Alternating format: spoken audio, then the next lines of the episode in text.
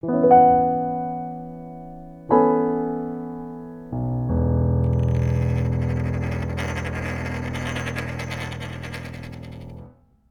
also dieses äh, Meetup dezentrale Versicherung, was wir heute durchgeführt haben, die Roundpanel-Diskussion, hat aus meiner Sicht eine sehr interessante Sichtweise, die ich vorher überhaupt nicht äh, im Blick hatte, gezeigt, dass man nämlich dort auch äh, Versicherungen absichern kann oder Risiken absichern kann, Dinge absichern kann, ohne zwingend eine Gewinnerzielungsabsicht, sondern nur die Risikoabsicherungsabsicht damit umzusetzen. Und äh, das könnte so ähnlich wie früher alte Familienverbände oder territoriale ähm, äh, Risikoteilungen, sei es Flussdelta, Wohnen oder ähm, irgendwo sturmreiche Gegend, wo man wohnt, ohne dass man eine Gewinnerzielungsabsicht hat. Und diese äh, Idee, äh, solche Versicherungsverträge, Absicherungsverträge als Smart Contracts vollautomatisch laufen zu lassen, Open Source zu stellen, dass Gemeinschaften selbstständig entscheiden können, äh, äh, so etwas abzusichern, ohne Gewinnerzielungsabsicht, äh, aber Risikoabsicherungsabsicht, das ist ein vollkommen neuer Punkt.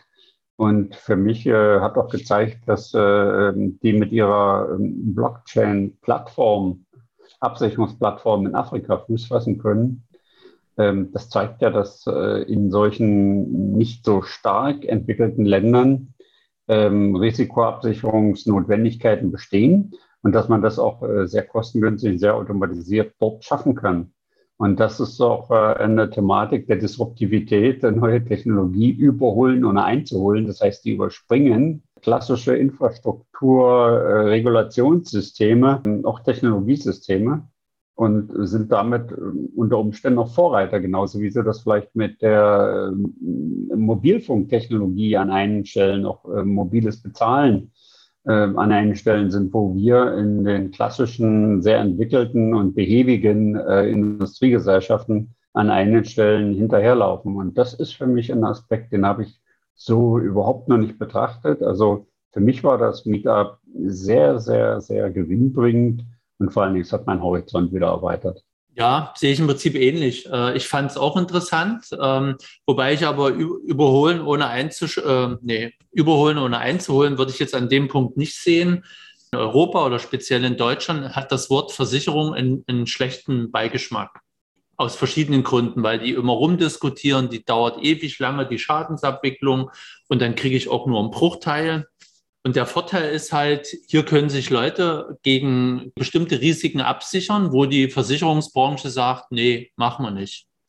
Und es, äh, es versickert kein Geld irgendwo an Aktionäre oder an andere. Klar werden die, die Beteiligten, die Geldgeber des, des Versicherungsstocks, des Pools, äh, werden zwar auch entlohnt, aber ich denke mal, das ist irgendwo ein, ein Prozentsatz, der in einem bestimmten Bereich sich irgendwie bewegen wird. Und wenn da Schadensfälle auftreten, dann wird das halt auf Mindestprozentsatz, wird das halt reduziert. Ich fand es sehr interessant, das war mir vorher auch nicht bewusst, weil du, du hattest ja den Kontakt gemacht, Ralf, dass die eine Plattform für sowas herstellen. So, und wir könnten jetzt, wir drei und unsere Zuhörer und Zuseherschaft, ihr könnt ja gerne mal mich, äh, mich, nicht mich, mit Ideen an uns äh, melden, äh, wo man denn so eine Versicherungsprodukte, in welchen Bereichen man da vielleicht was machen könnte.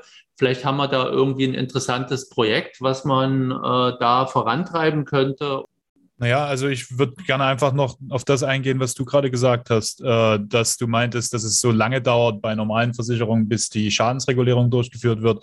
Das ist das Schöne auch wieder an den, an den Orakeln und an, an Smart Contracts, dass das im Hintergrund am Ende vollautomatisch passiert. Das Orakel sagt sozusagen zum Beispiel, der Flug ist ausgefallen.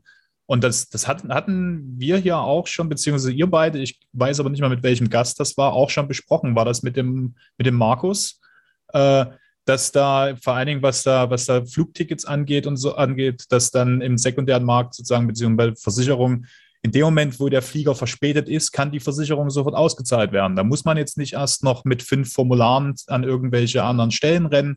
Äh, Wenn es so ist, dann ist es so. Dann führt der Code aus und dann kriegt man seine, mhm. seine Entschädigung auf das entsprechende Wallet beziehungsweise auf die Wallet-Anwendung ausgezahlt. Und das Äh, Finde ich auch einen sehr guten Vorteil. Und das ist ja das Schöne auch wieder an DeFi und beziehungsweise an allen diesen dezentralen ähm, Vorgängen, die hier passieren. Es ist eine schöne, niedrige, eine niedrige Schwelle zur Teilnahme. Man, man, man hat seine Wallet, man kauft sich entsprechend die Token dazu und schon ist man dabei. Jetzt nicht irgendwelche Verträge wieder abschließen, sondern niedrigschwellig halt. Kann man Versicherungsnehmer werden. Ja. Oder auch versicherte Person. Das heißt, wenn man da eine, eine interessante Versicherung bauen kann, die äh, sag mal, eine einfache Distribution hat, das Wort fand ich auch gut vom Tobias Noack, dann hat man da natürlich entsprechende Vorteile und, äh, und ist dann schon mal äh, etabliert in bestimmten, in bestimmten Marktsegmenten.